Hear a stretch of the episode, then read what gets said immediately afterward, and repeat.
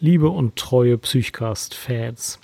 Mit dieser Aufnahme erlebt ihr eine Premiere, denn diese Folge wurde nicht nur im Audioformat aufgenommen, was ihr hier gerade hört, sondern es wurde auch ein Video aufgenommen, das ihr auf unserem neuen Psychcast YouTube-Kanal sehen könnt. Wir werden am Anfang deswegen hin und wieder sagen, dass wir das hier auf Video aufnehmen. Wundert euch nicht, ihr könnt es tatsächlich bei YouTube angucken. Unten in den Show Notes findet ihr den Link. Wenn ihr uns also auch mal sehen wollt, könnt ihr das machen. Ihr könnt aber die Aufnahme auch einfach so genießen, wie sie jetzt und hier aus eurem äh, Podcast-Player kommt. Der Inhalt ist nämlich der gleiche. Viel Spaß mit dieser Episode und los geht's. Wie du über die Atmung das Stresslevel deines Körpers aktiv senken kannst. Das erfährst du in diesem Video.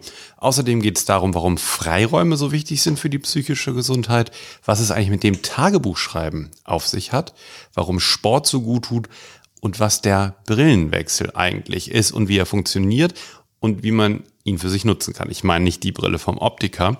Und wir verraten euch einen ganz großen Kniff, wie ihr positive Aktivitäten findet, die für euch wirklich passend sind und die richtigen sind. Viel Spaß mit dem Psychcast.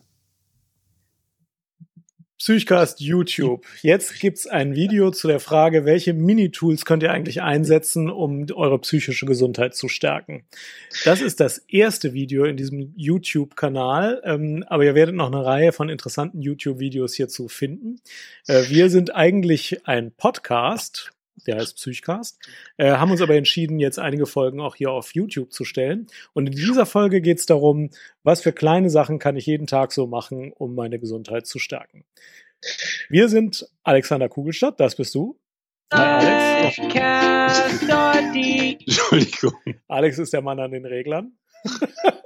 Alex, stell dich doch uns mal kurz vor hier. Wer bist du eigentlich?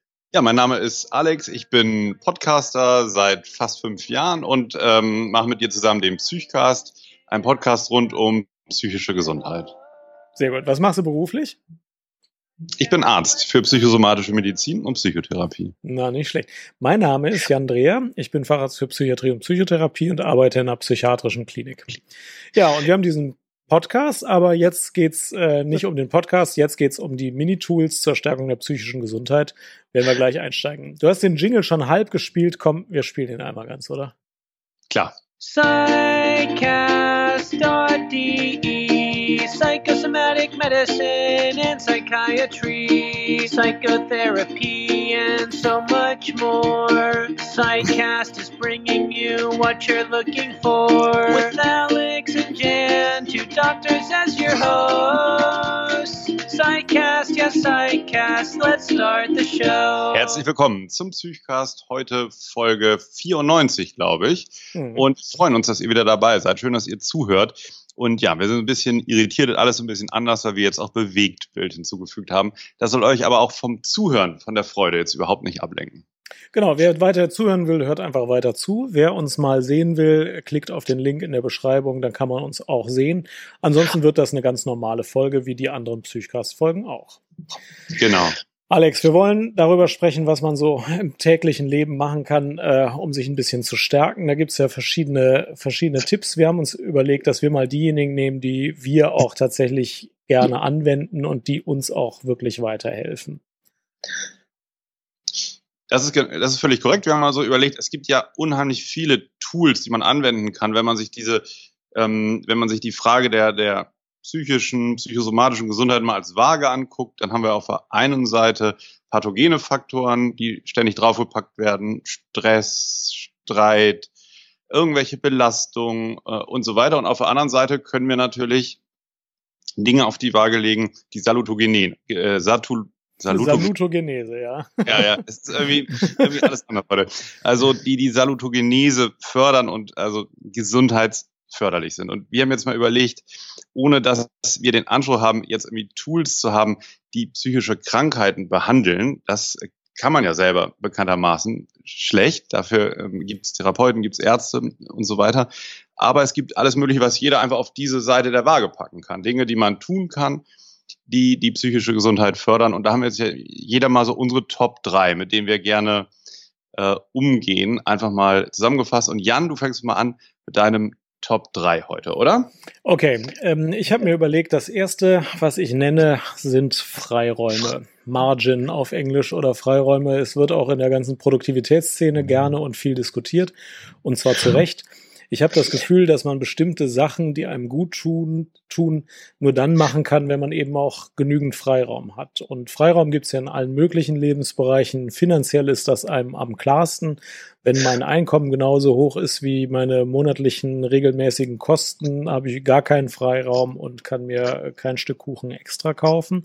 Da kann man das leicht berechnen. Aber das Gleiche gibt es natürlich auch bei Zeit, bei Kraft und ähm, bei, bei den Dingen, die ich so tue.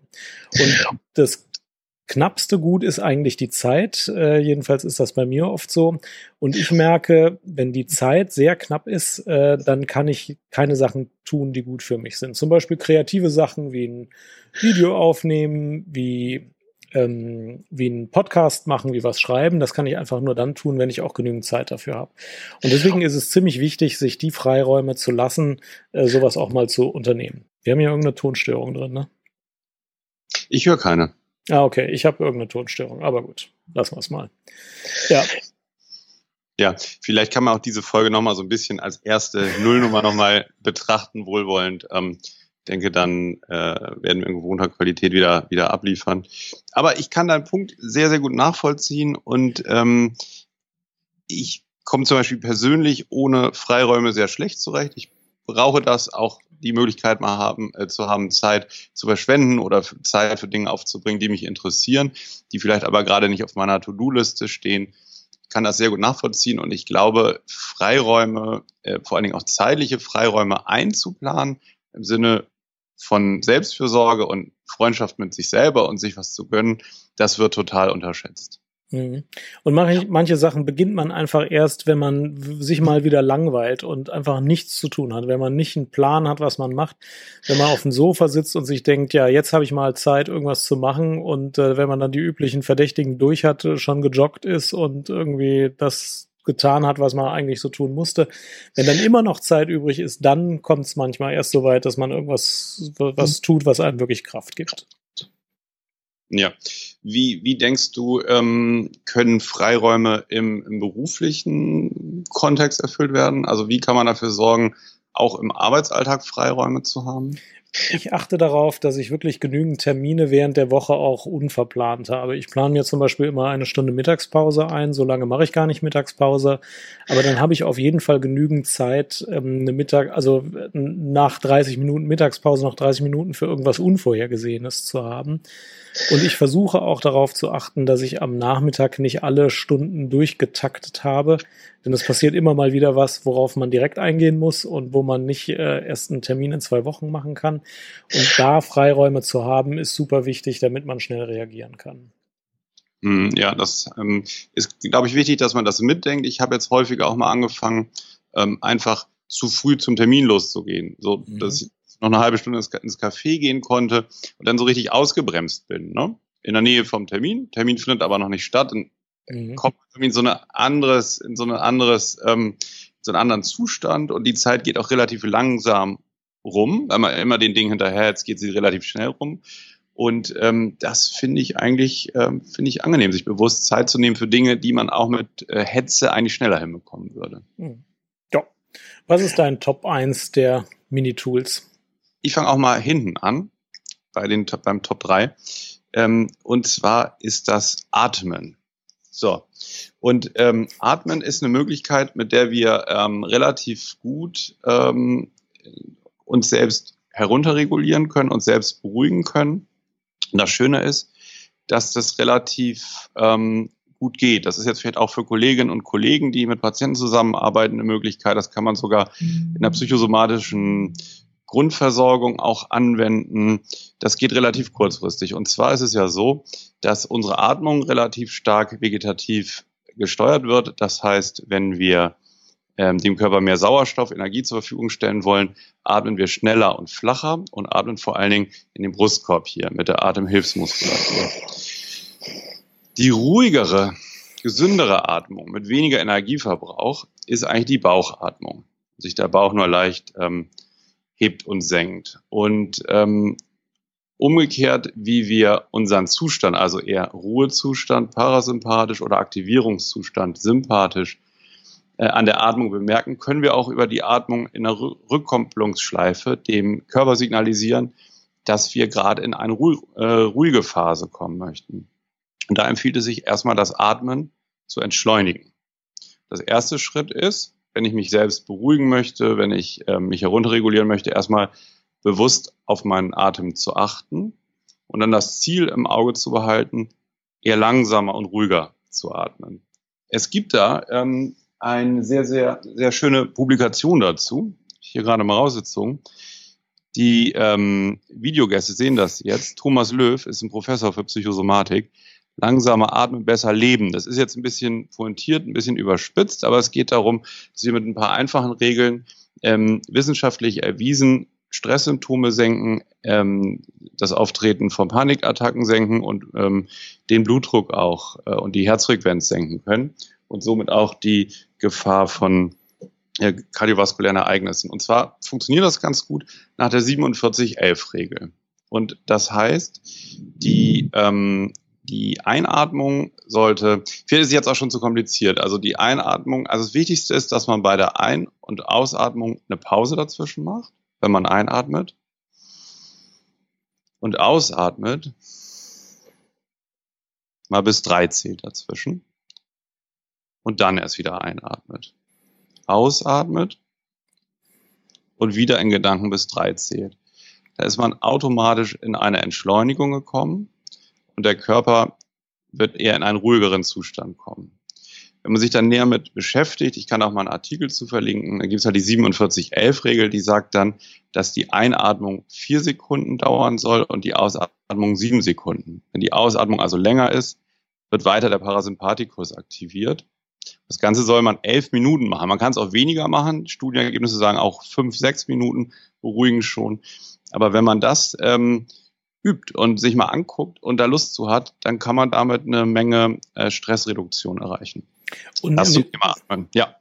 Und nimmst du dir dann elf Minuten Zeit, wo du jetzt nur dich aufs Atmen konzentrierst oder machst du das parallel zu einem Gespräch während eines Meetings oder einfach zwischendrin so?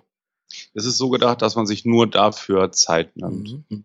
Okay. Dass man sich wirklich, genau, dass man bitte nicht stören an der Tür klebt oder zu Hause irgendwie die, die Tür zumacht und das mal, also elf Minuten muss es nicht sein, es, es kann auch ein bisschen weniger sein, aber dass man sich wirklich ein paar Minuten nimmt. Mhm bewusst ruhig atmet und ähm, äh, mal ins Innen hört, auf, auf die Atmung hört, auf den Körper, so ein bisschen aus diesem, aus dem Alltagsding auch wegkommt. Das ist noch so ein zusätzlicher Nebeneffekt.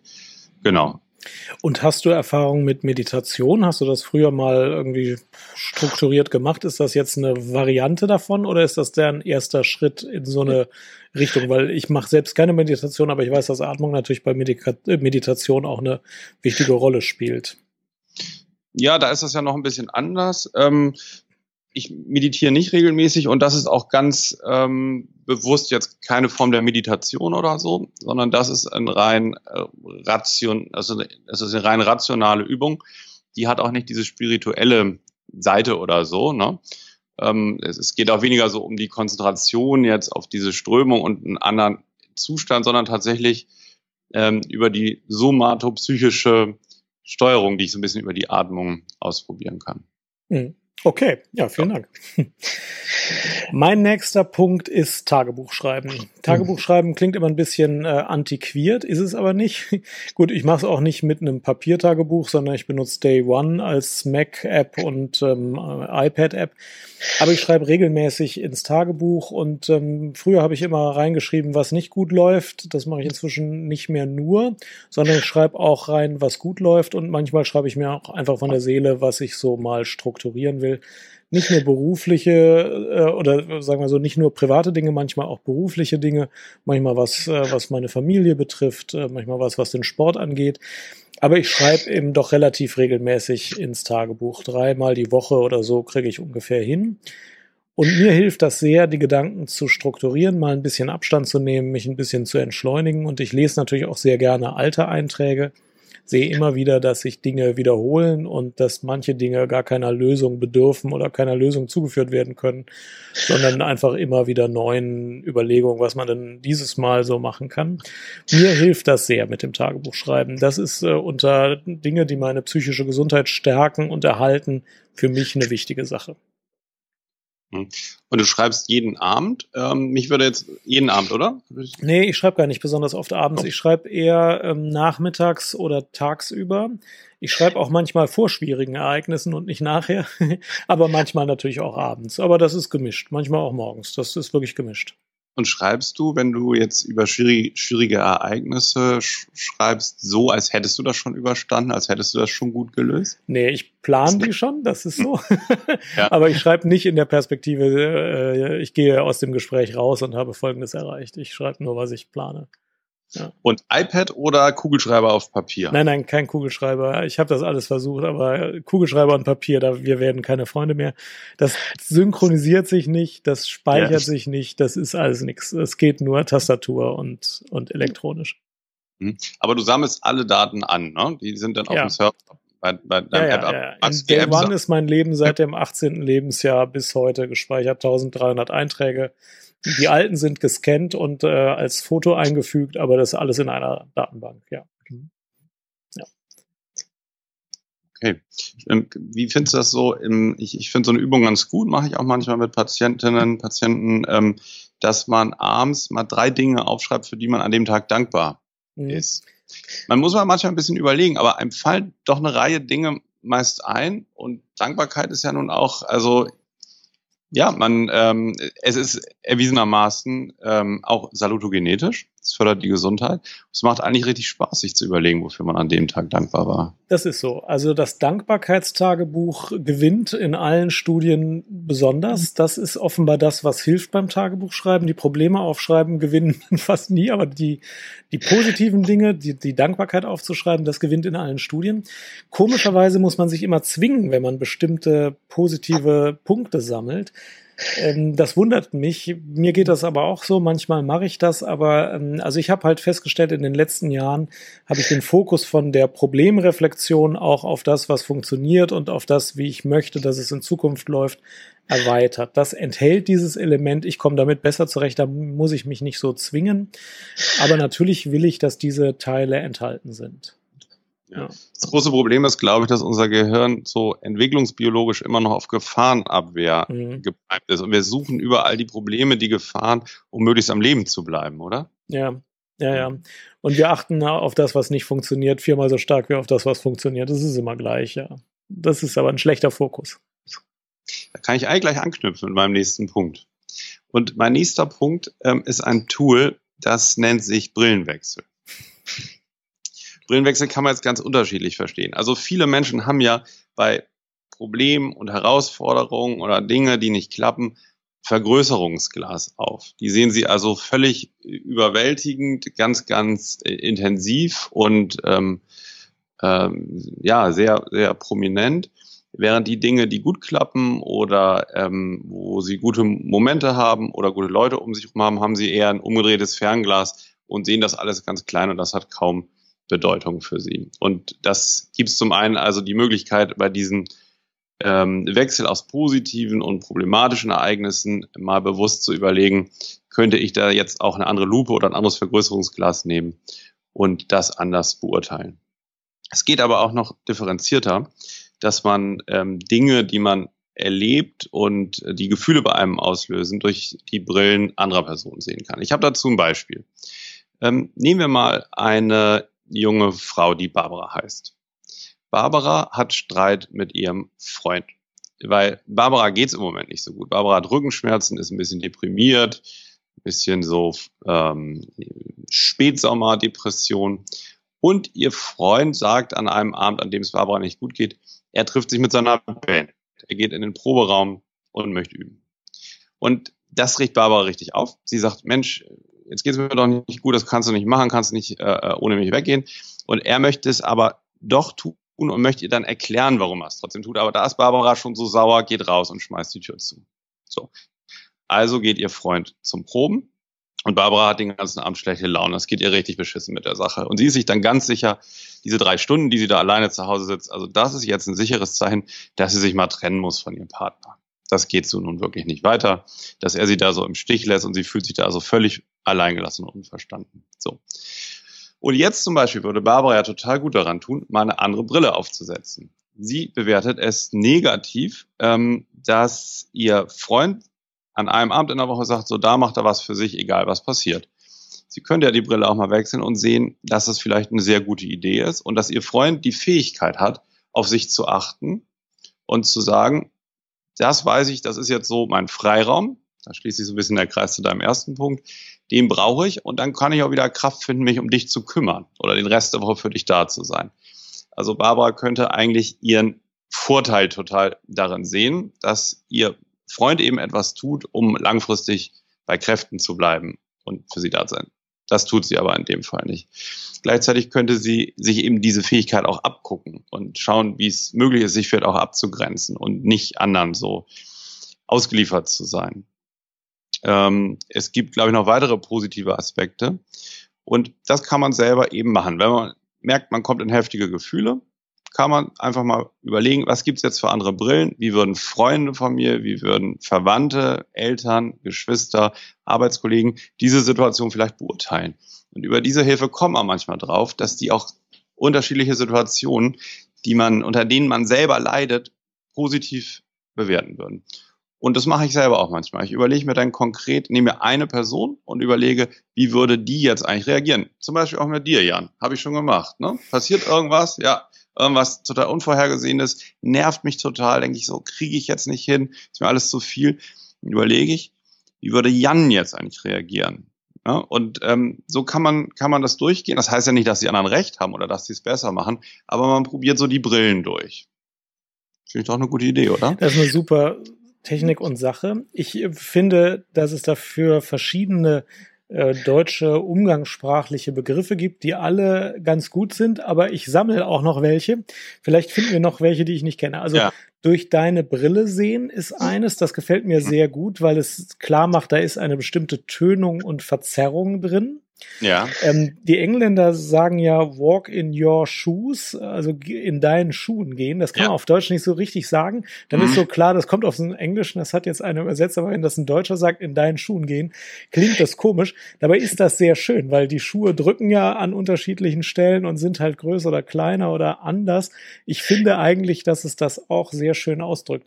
Welche Redewendungen gibt's noch, die das verdeutlichen? Mit deinen Augen sehen gibt's natürlich. Ja, ja, genau. Mhm.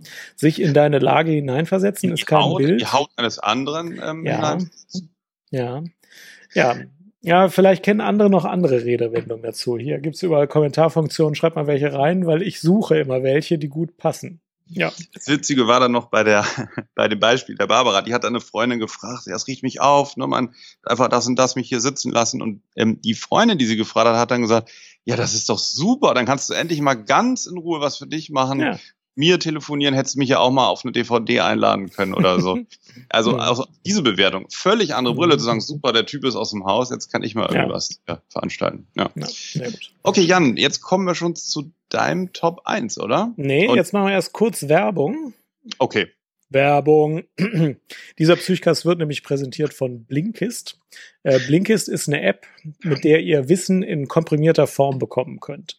Und zwar ist äh, Blinkist eigentlich eine, eine Dienstleistung, die Sachbücher vor allem aus den Bereichen Psychologie, Persönlichkeitsentwicklung, Produktivität und angrenzende Bereiche zusammenfasst. Das heißt, es gibt Texte, in denen diese Bücher zusammengefasst werden auf so eine Viertelstunde. Und die kann man entweder lesen, beispielsweise auf dem eigenen Kindle oder auf dem Handy, oder sich vorlesen lassen, also beim Autofahren oder beim Joggen, sich so einen viertelstündigen Blinkist anhören. Blinkist äh, ist damit eine Möglichkeit, in kurzer Zeit den Inhalt von populären Sachbüchern vorgetragen zu bekommen und man muss nicht immer das ganze Buch lesen, manchmal reicht das so aus, manchmal liest man nachher auch noch das ganze Buch. Blinkist hat im Moment auch eine äh, Aktion für Psychcast-Hörer. Ihr spart nämlich 25% aufs Jahresabo. Wenn ihr kostenlos das Probeabo abschließt und es dann verlängert, dann spart ihr 25%. Könnt ihr mal vorbeisurfen auf www.blinkist.de slash Psychcast. Da schreibt man www.blinkist st.de äh, slash Psychcast. Ja, genau. Ich habe gerade jetzt nochmal geguckt, was ich mir so als letztes hier durchgelesen habe. Zum Beispiel das Buch Jessica Braun Atmen. Da beschreibt sie auch, was man mit Atemtechniken so machen kann. Und ähm, es gibt unheimlich viel dort über Psychiatrie, Psychotherapie, Psychosomatik. Ähm, zum Beispiel auch ähm, Das Haus meiner Eltern hat viele Räume von Ursula Ott. Das ist im Moment auch ein Bestseller. Und es handelt davon, wie man mit Hinterlassenschaften der Eltern gut umgehen kann. Ähm, ja, vielen Dank. Das war die Werbung für Blinkist. Ende der Werbung.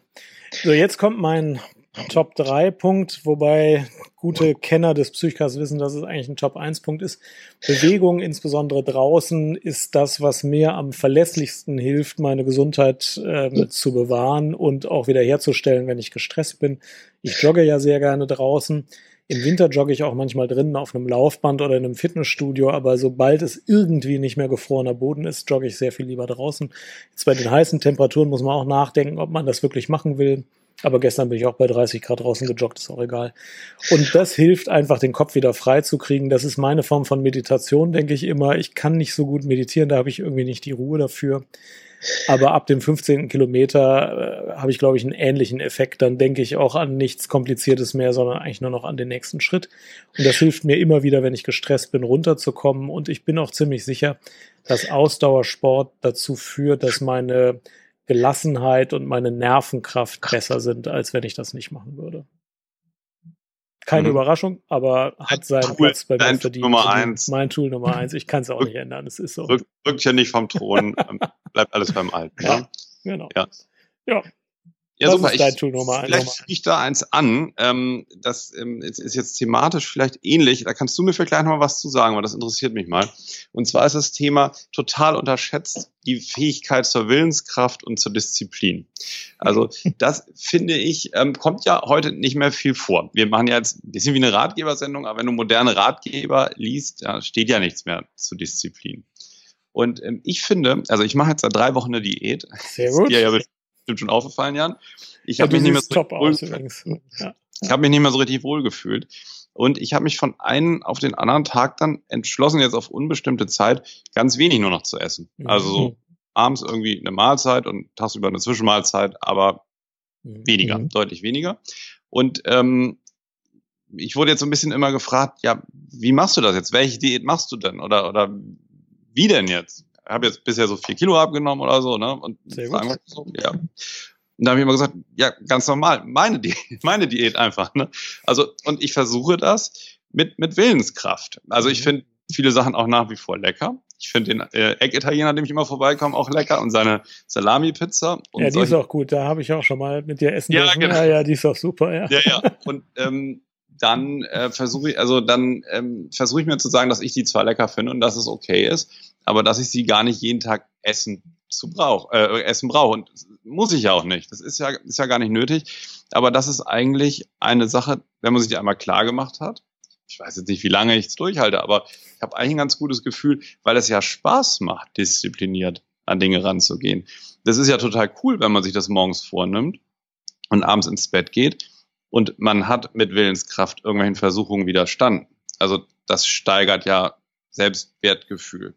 Und das ist so der Nebeneffekt. Und ähm, ich glaube, manche Sachen sollte man einfach so in Angriff nehmen, ne? dass man sich überlegt, wie möchte ich das haben und das dann versucht umzusetzen und sich dann aber abends auch bewusst befragt, wenn man zum Beispiel One Day oder wie, wie heißt dein Tagebuch? Day One, ja. Wenn man, wenn man die Day One App öffnet, dann wirklich sagen, ja cool, ich habe mir das vorgenommen und ich habe das so und so gemacht bei allen möglichen Themen. Wird überschätzt, dass man vieles, was man möchte, sich einfach erfüllen kann. Mhm. Und jetzt glaube ich inzwischen, dass es beim Sport auch so klappt. Es und dann wird ja schnell auch eine Gewohnheit. Es, so, solche Dinge werden ja schnell Gewohnheit. Man braucht interessanterweise Willenskraft, um was zur Gewohnheit werden zu lassen. Ja. Und wenn es eine Gewohnheit geworden ist, braucht man weniger Willenskraft. Es gibt dann immer wieder, wenn man davon abgekommen ist, aus irgendeinem Grund, Phasen, wo man wieder ein bisschen mehr Willenskraft braucht. Aber Willenskraft ist tatsächlich einer der schlechtest beleuchtetsten Aspekte, denn ich glaube auch, dass man mit der Willenskraft, um mittelfristige und langfristige Ziele zu erreichen, sich die größten Quellen der Kraft schöpfen kann, also den meisten Gewinn machen kann. Aber das ist irgendwie nirgendwo ein großes Thema. Und manchmal braucht man gar nicht so viel Willenskraft, es ist gar nicht so unmöglich und plötzlich ist man auf einem viel besseren Track. Also ich finde das auch ein interessantes Thema. Ich finde auch interessant, ob Willenskraft erschöpflich ist oder nicht. Es gab ja diese Studien, ja, wenn du entscheiden musst, welche Kleidung du anziehst, dann hast du nachher keine Willenskraft mehr, also Apple zu gründen. Deswegen nur schwarze Pullover anziehen.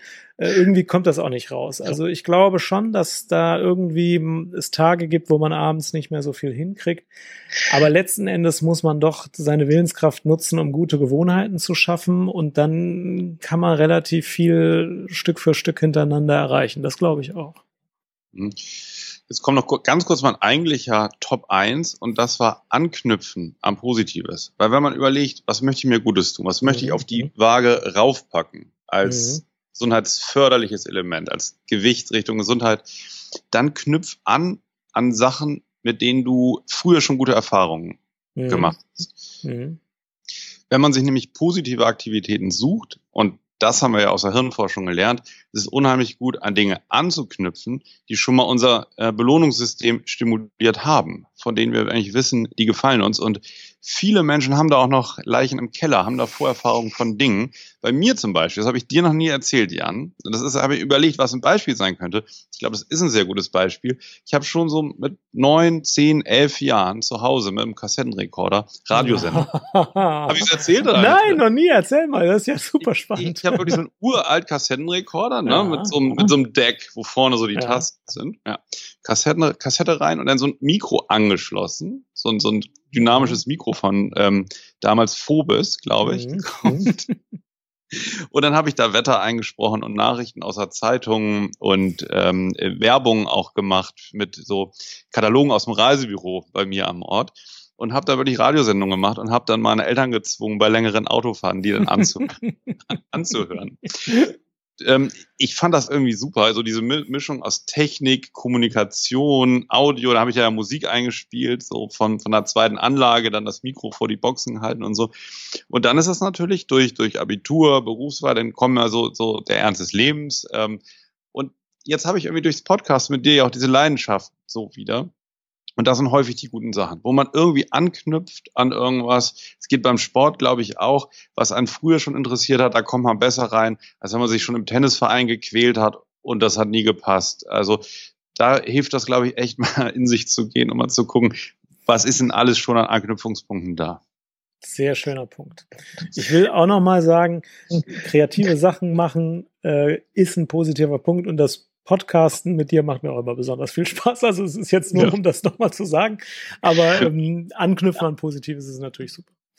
Okay, alles klar. Dann ja. vielen Dank fürs Zuhören oder Zuschauen, je nachdem.